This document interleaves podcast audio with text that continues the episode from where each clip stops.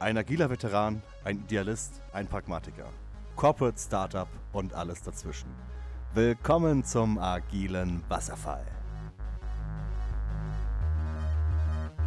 Hallo, willkommen zurück. Hallo Eas. Hallo, hallo. Hallo Matthias. Hallo. Heute äh, reden wir über das großartige Thema, wenn Leute zu uns kommen mit, mit, mit ganz fantastischen Ideen, die selber aber überhaupt keinen technischen Hintergrund haben. Ähm, und, und zur Verstärkung haben wir uns den Bene dazu geholt. Hallo Benedikt. Hallo, grüß euch. Magst du, magst du uns kurz äh, in das Thema einführen? Ich? Ihr habt mich eingeladen. Nein, aber es ist ja, also vielleicht zum Hintergrund. Äh, man hat ja ganz oft das Problem, dass ähm, Produktmenschen eine gute Idee haben. Und dann denken sie sich was aus und meistens bekommen sie den Teil um das Business noch, noch irgendwie hingebogen und dann denken sie, ja, jetzt brauche ich irgendwie eine App oder eine Website oder einen Service oder irgendwas.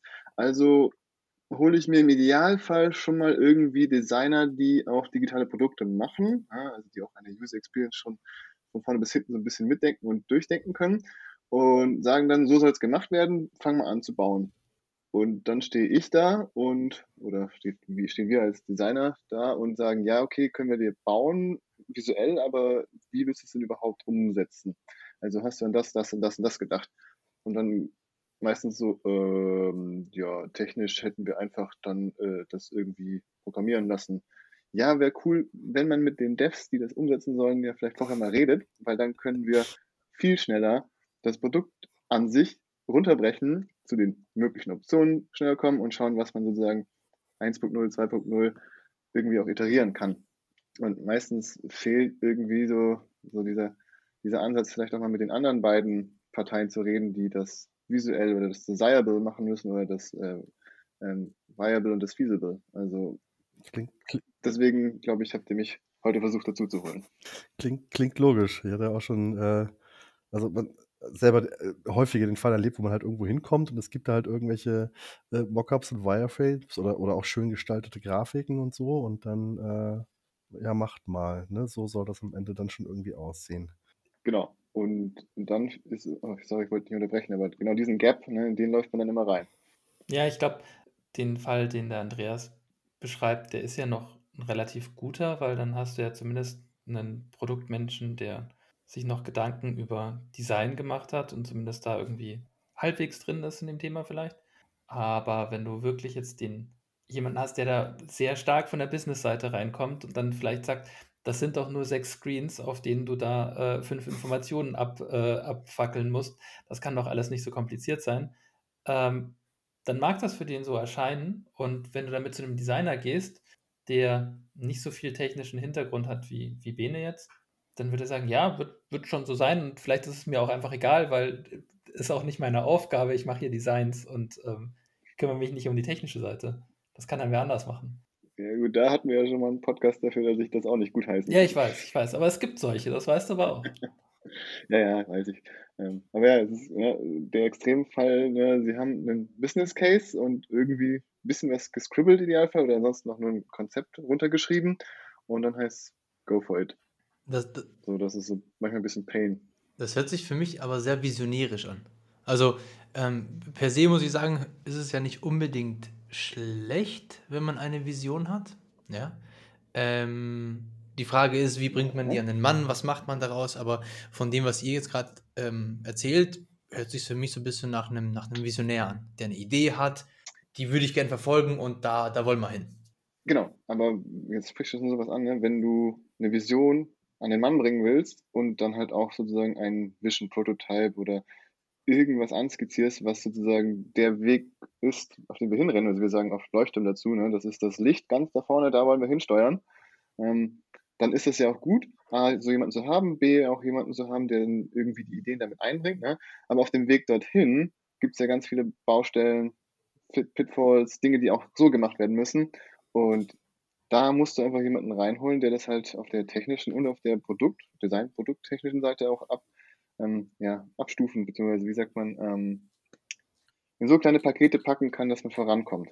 Ja? Also MVP ist ja an sich schon irgendwie das, was dafür spricht. Ne? Ich brauche jetzt nicht, ähm, dieses Beispiel kennt ihr wahrscheinlich, ne? wenn ich ein Auto designe, dann äh, fange ich nicht mit einem Rad an und dann baue ich zwei Räder und dann kommen drei und vier Räder und dann baue ich ein Chassis, sondern wenn ich Mobilität an sich konzipieren will, dann fange ich mit einem, keine Ahnung, Skateboard an oder mit einem Busticket. Busticket ist jetzt nicht dahin, wo ich hin möchte, sondern äh, Skateboard. Skateboard mit Stange ist irgendwie cooler, weil ich ähm, fester, mich festhalten kann. Ne? Daraus wird ein Fahrrad, daraus wird ein Motorrad und dann haben wir ein Auto. Das ist dieses typische Bild von MVP-Denken. Und klar ist es gut, den einen zu haben mit der Vision vorne, den fetten äh, Sport-E-Wagen, ja, aber dorthin zu kommen, bedeutet halt auch viele Iterationen gemacht zu haben. Jetzt driften wir aber gerade ein bisschen ab in die Richtung, wie ich digitale Produkte denke, ne?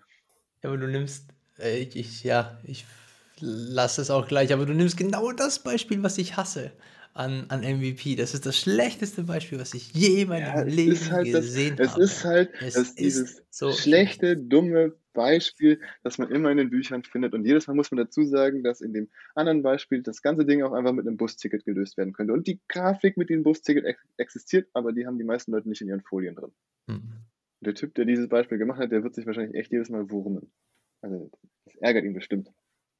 Es gibt auch noch das mit dem Donut. Ne? Wenn du einen Donut designst oder einen Bagel, dann machst du ihn erstmal nur als Gebäck und dann verkaufst du ihn. Wenn sie es gut finden, machst du noch eine Glasur drüber und zum Schluss kommen Streusel. Ja, das finde ich besser. Ja. aber ich denke, der, der, der, es wird klar, worum es geht. Also, ja, du hast einen Visionär, aber wie kommst du zu deiner Vision? Und klar, du brauchst irgendjemanden mit, mit der großen Vision, aber den musst du dann irgendwie einfangen und sagen, lass doch mal irgendwo irgendwo anfangen, bevor wir uns jahrelang einschließen und dann rausfinden, dass die Vision vielleicht gar nicht so gut war. Aber habt ihr dann, habt ihr das dann schon gesehen, dass quasi äh, ein, ein Visionär sich nur eine Designerin schnappt und beide tüfteln da irgendwelche großen Dinge aus, die am Ende dann absolut gegen die Wand fahren? Gegen die Wand fahren sie normal nicht, die werden dann gerettet. Ähm, aber es kostet unendlich viel Kraft, die dann irgendwie noch so in Spur wiederzubringen. Weil ich habe es ich öfter gesehen, dass, also ich, ich sage ja immer, Produktleute haben, haben diesen Business-Fokus meistens und dann entweder Technologie oder Design noch zusätzlich. Und wenn sie da halt stark in den Design-Dingen drin hängen, dann werden sie auch nur mit Designern reden und sagen, oh, guck mal, wie geil dieses Produkt aussieht. Äh, es ist ihnen aber nicht bewusst, wie komplex das hintenrum ist und wie teuer das werden kann. Und meistens wird dann irgendwas gestrichen oder es wird halt super teuer, weil sie nicht drüber nachgedacht haben, wie komplex das Ganze werden könnte. Das Ziel ist ja eigentlich mit, mit, äh, mit einer Produktvision und einem MVP möglichst schnell irgendetwas Sinnvolles rauszubringen. Und das ist nicht unbedingt ein digitales Produkt, ne? da habt ihr, habt ihr ja auch andere Möglichkeiten ähm, um halt möglichst schnell halt das erste Feedback zu bekommen, ob wir uns halt in die richtige Richtung zum Leuchtturm bewegen, wie du meinst. Ne? Und genau.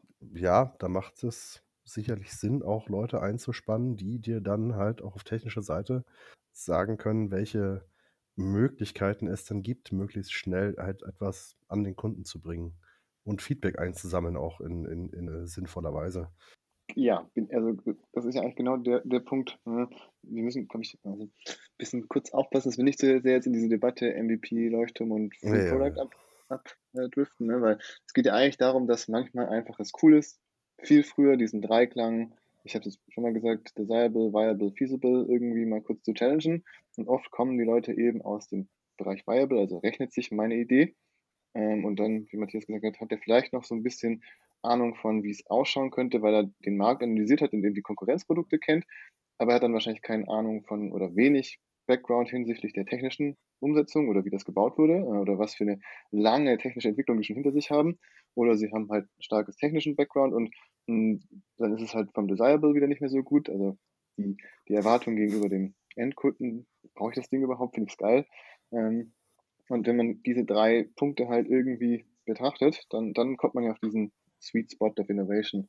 Ähm, und der muss ja noch nicht visionsartig komplett ausgereift sein, aber wir müssen ja innerhalb von diesem kleinen, äh, dieser kleinen Menge halt arbeiten. Und wenn halt Zeit und Budget begrenzt sind, musst du halt gucken, wo du die richtigen Abstriche machst oder die richtigen Fokus setzt. Aber dann, dann, dann habe ich. Da glaube ich, ja, sorry. Ähm, ich ich, ich habe eine ja, Frage okay. zu diesem Dreiklang. Also, welche Rollen in einem Team brauchst du denn, damit du diesen Dreiklang äh, ausfüllst? Brauchst du Rollen? Brauchst du, vielleicht brauchst du was anderes? so Pauschalrolle wäre das halt, ne, den Desirable-Teil nimmt den, der UX oder Product mhm. Designer ein. Den ähm, Feasible nimmt meistens ein Dev oder ein Ingenieur ein, Mhm. je nachdem, äh, was für ein Produkt wir sprechen. Und den Viable macht eigentlich sozusagen die Business Unit oder die, die halt rechnen, ob sich das Ding, was wir da machen, überhaupt rechnen, also lohnt. Äh, Schaffen wir die gewünschte Stückzahl, damit sich das und das von der Produktion kostet, oder schaffen wir die bestimmte Abnehmer in Abonnementen, damit sich das überhaupt für uns lohnt. Weil du kannst ja wunderbar was bauen, wenn es nachher sich nicht rechnet, dann hast du natürlich auch ein Boot versenkt. Ja, ja, absolut, absolut. Da gebe ich dir auch recht. Ich meine, ähm, das ist das, wo, wo ich persönlich auch irgendwie ein Team als komplett sehe. Ja, also wenn jetzt ein Designer, ein, ein äh, Product Mensch und, und ein Entwickler zusammenarbeiten oder mehrere, ja, dann hast du ein komplettes Team meiner Ja. Meinung nach. Genau, und, und jetzt geht es ja darum, dass manchmal es einfach cool wäre, wenn so ein Gespräch zwischen diesen drei Parteien einfach schon relativ früh stattfindet, damit man abstecken kann, ja, pass auf, in so einer App-Entwicklung-Geschichte, ähm, es muss nicht immer nativ sein, wenn dein Case es hergibt, weil, keine Ahnung, jetzt nicht so super komplex, äh, kannst du auch ähm, genau, eine One-Fits-All bauen, ja. Und dann muss man das mit ihm halt mal kurz bequatschen, weil ganz oft, wenn eben weniger Technical Background oder auch gar keine Affinität dafür da ist, ne, dann denkt er halt, man baut halt zwei Apps, fertig. So. Dass es dabei inzwischen aber mehr Möglichkeiten gibt, weiß er ja gar nicht. Ne. Das ist jetzt auch gar kein, kein Vorwurf, sondern es ist ja auch nicht sein Job, sich technisch da komplett auszukennen. Oder wenn er halt ähm, sagt, das und das möchte ich haben und dann zu dir kommt und sagt, okay, dann bauen wir dir jetzt erstmal ein Vision-Prototype. Und damit gehst du hausieren, damit du dann wieder diese und diese Mittel und das und das einkaufen kannst. Ja, dann muss man kein fertiges Produkt bauen, sondern einfach nur was, was so gut ausschaut, als ob es fertig wäre. Ja, aber ich glaube, wir führen ein bisschen die falsche Diskussion, weil wir, ähm, du brauchst ja nicht nur diese, Ja. diese Rollen, diese ähm, ähm, ähm, ähm, Menschen, die bestimmte Sachen halt ausfüllen, sondern du brauchst auch das Mindset dafür.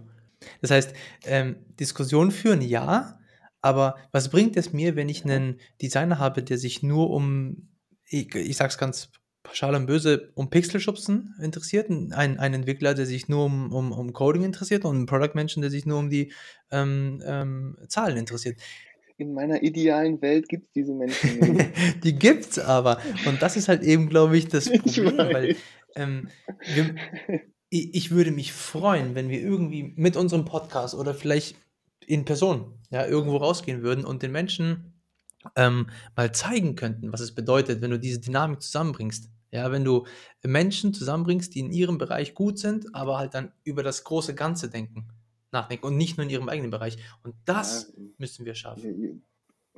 Ja, jetzt, jetzt, das springt den Rahmen von diesem. Podcast, weil das ist so eine leichte Frustrationsgeschichte bei mir, weil es gibt, es gibt x Bücher seit x Jahren da draußen, die das irgendwie postulieren. Es gibt gute Beispiele, meistens nicht aus Deutschland, die das genauso machen.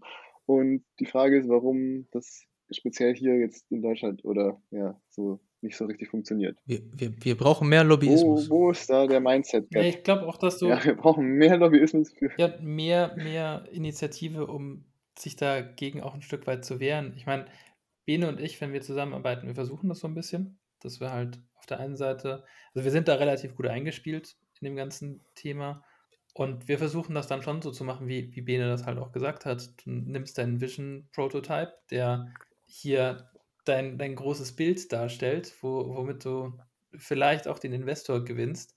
Aber auf der anderen Seite musst du ihm halt erklären, das ist nicht das Ding, was du in drei Monaten entwickeln wirst. Das wirst du vielleicht auch in drei Jahren nicht entwickeln. Aber wir können dir sagen, was du entwickeln, wa- was du in drei Monaten entwickelt haben wirst. Zumindest grob. Aber auch nur deswegen, weil du Design und Tech reinholst und sagst, okay, ich habe hier eine große Vision, aber wie kommen wir dahin? Und dieses, wie kommen wir dahin, habe ich das Gefühl, wird bei den meisten Leuten einfach ignoriert. Das ist irgendwie egal. Ich habe hier mein Ding, wir machen das jetzt, fertig.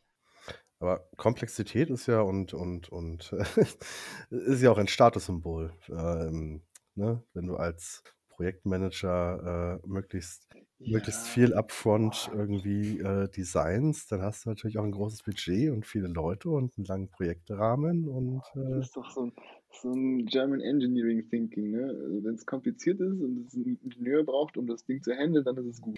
I- Ja, wir sind halt eine Nation von Industrie- und Ingenieurleuten, ne? Da ist halt ein gewisses Level an Komplexität in allen Bereichen erreicht und deswegen muss es auch jeder stemmen. Aber ich, ich sage jetzt mal, ich sage jetzt mal ganz, ganz böse pauschal, so eine App heute zu bauen, ist nicht, also wenn sie nicht super krass komplexe Cases abdeckt, das ist kein Hexenwerk mehr. Jetzt müsste einer von euch wenigstens nicken, um das zu Ja, bestätigen. ich, aus ich, ich, ich, Podcast, sonst stehe ich hier ziemlich alleine da. ich, nicke sanft, ich muss mehr nicken. Nee, es ist Ja, auch, also wenn man sich, wenn man sich das anschaut, die meisten Produkte, die gebaut werden, die sind nichts Besonderes. Die sind halt schon tau äh, hunderte Male in anderer Form entwickelt worden. Es gibt dann ein paar kleine, kleine Differenzen, je nachdem, welche Business Rules du denn hast, okay. Ähm, ja, ja, das am Ende wünschen sich die Kunden doch alle bloß Excel. PowerPoint und Excel. Und dann stehst du da, reißt dir die letzten Haare aus und denkst dir, ja, oh, top. Aber jetzt trifft man ja wieder ab in, in was sie sich alle wünschen. Aber ähm, ja, Elias, um nochmal darauf zurückzukommen, ich glaube, das ist halt so, so ja, ein Mindset-Problem. Gerade, glaube ich, auch im deutschsprachigen Raum, würde ich sogar behaupten.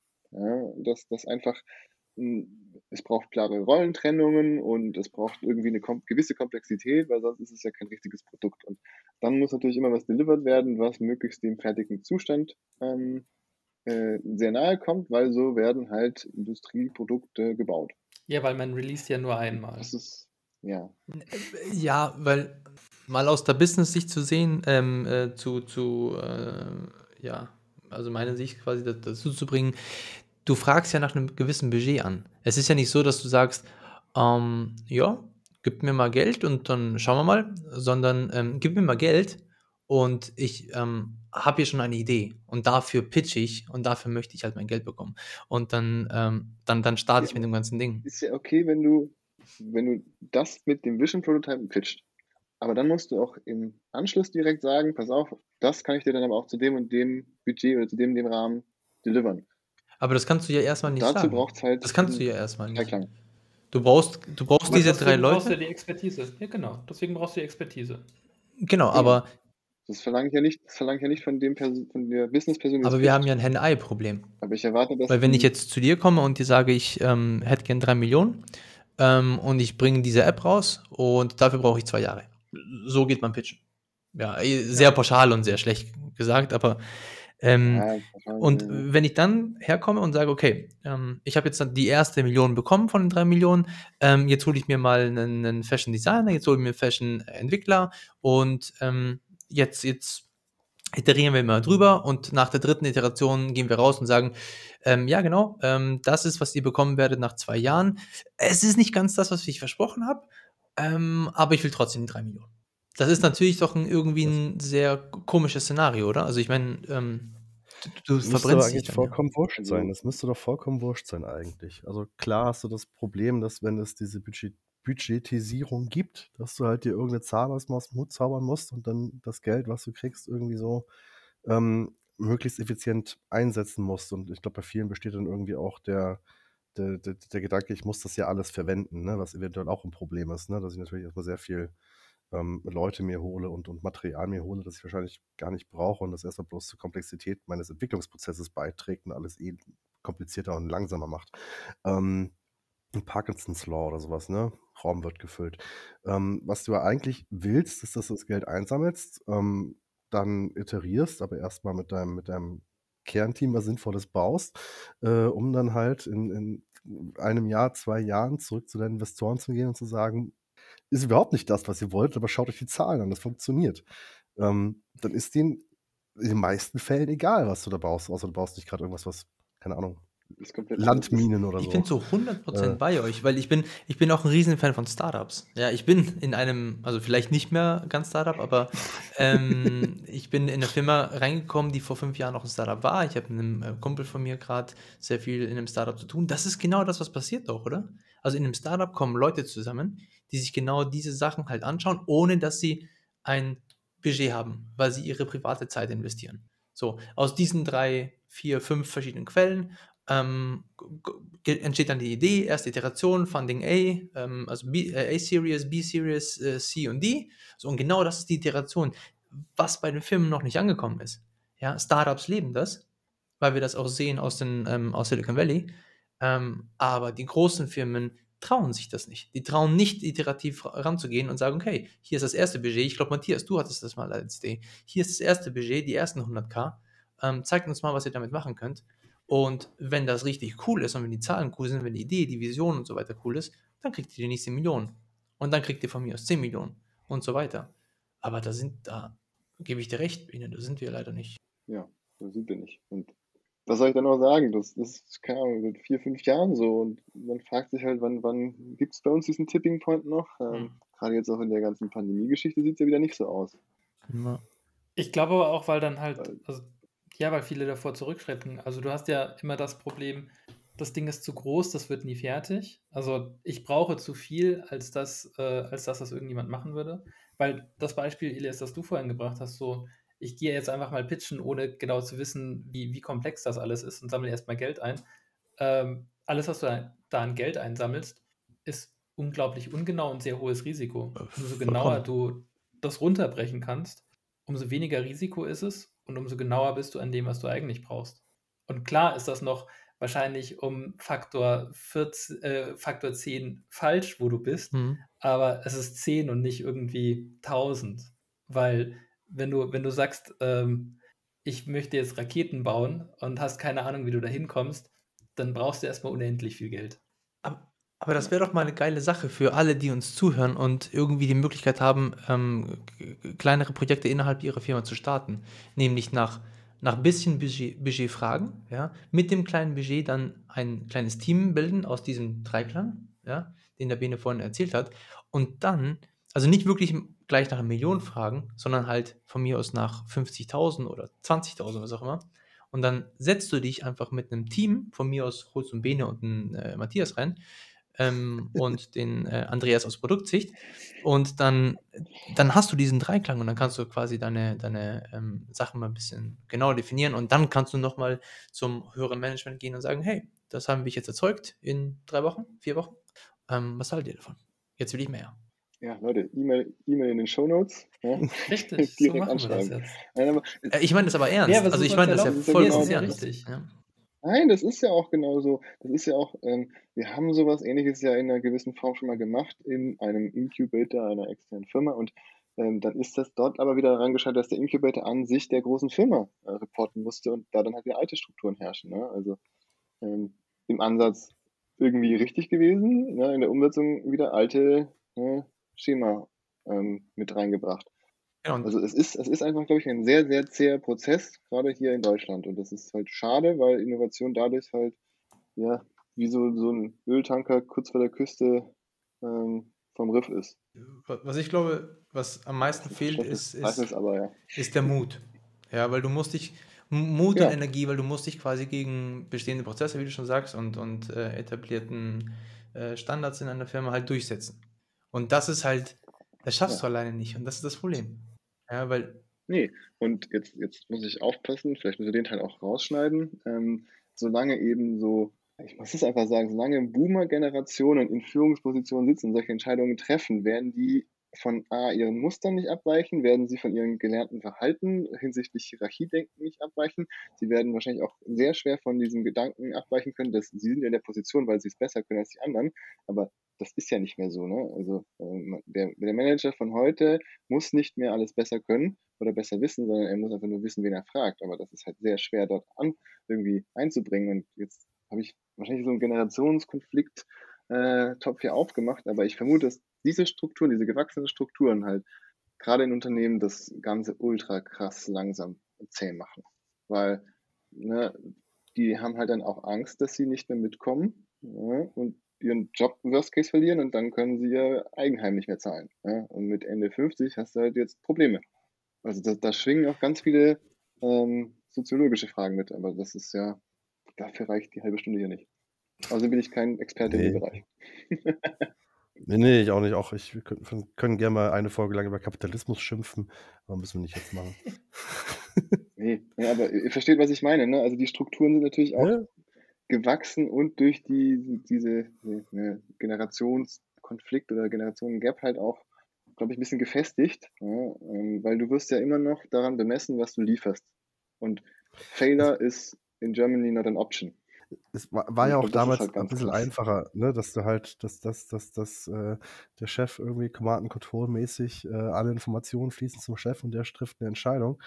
Äh, Genau. Das, äh, dafür ist die Welt vielleicht ein bisschen zu groß geworden, als dass das noch, Ja. klar kann man das immer noch machen, aber die, ähm, die, der Erfolg dieser Entscheidung ist doch anzuzweifeln. Ähm, Ja.